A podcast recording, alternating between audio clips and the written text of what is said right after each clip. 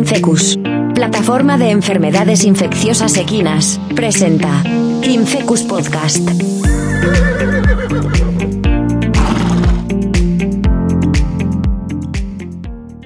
Fibrosis pulmonar multinodular equina. Hola a todos, bienvenidos a Infecus Podcast.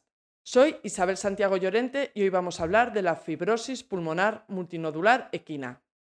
Etiología de la fibrosis pulmonar multinodular equina. La etiología de esta patología no está clara.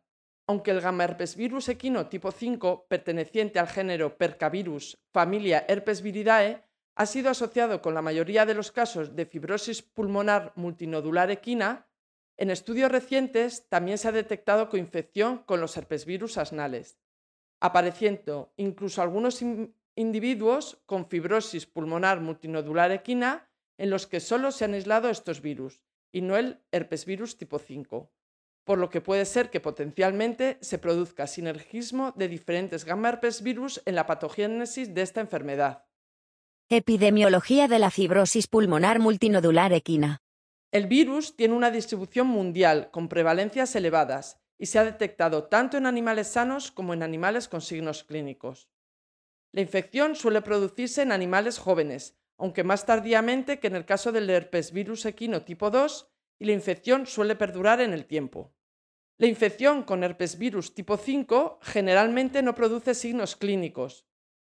Patogenia de la fibrosis pulmonar multinodular equina. La infección se produce por inhalación de partículas víricas, las cuales se replican en la mucosa del tracto respiratorio superior e invaden los linfocitos B, que diseminan la infección por el resto del organismo. El herpes virus equino tipo 5 puede mantenerse en linfocitos circulantes y en ganglio trigémino de forma latente y reactivarse ante una situación de estrés o inmunodepresión. Signos clínicos de la fibrosis pulmonar multinodular equina.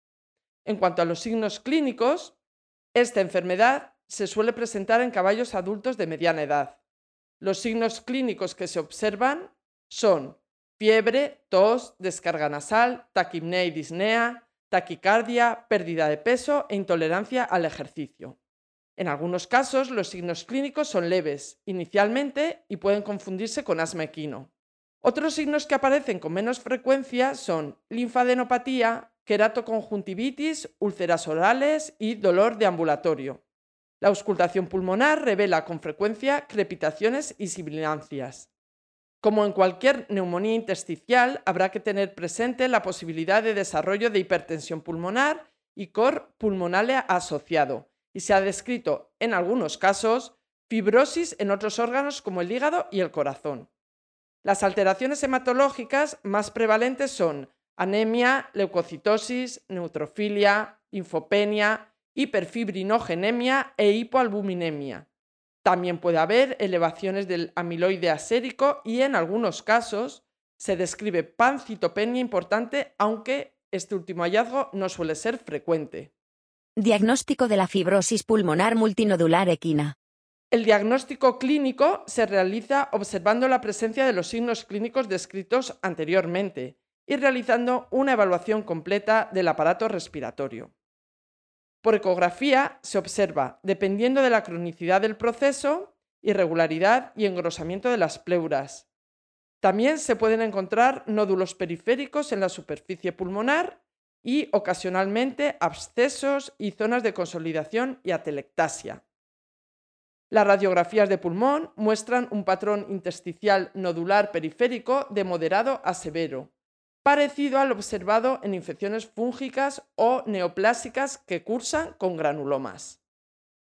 Este patrón es más evidente en la zona dorso-caudal del pulmón.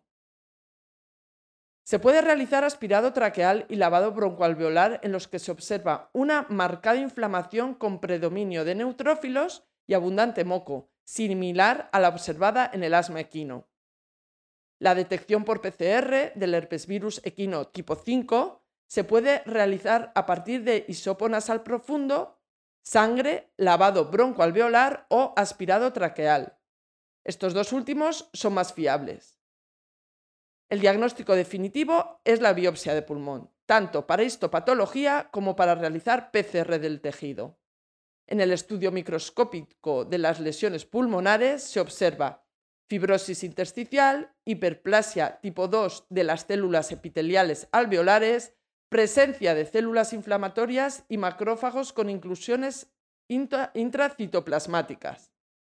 En individuos con sintomatología y pruebas diagnósticas compatibles, pero que den negativo en las PCRs, no se puede descartar totalmente la enfermedad, ya que se han descrito falsos negativos en la literatura. Actualmente, y vista la importancia que otros gamma herpes virus pueden tener en la enfermedad, se está empleando una técnica PCR múltiple anidada, que detecta ADN de cualquier herpes virus, marcándose coinfección el que aparece en mayor cantidad. Tratamiento de la fibrosis pulmonar multinodular equina. El tratamiento se basa en la administración de corticoides, antivirales y fármacos que minimizan la fibrosis pulmonar. Los corticoides promueven la supresión de la inflamación pulmonar por inhibición de la síntesis de citoquinas inflamatorias y mediadores que promueven la fibrosis e infiltración celular. Habitualmente se va a administrar dexametasona, prednisolona o metilprednisolona. La utilización de antivirales como aciclovir y valaciclovir está basada en su eficacia en estudios clínicos realizados en herpesvirus equino tipo 1.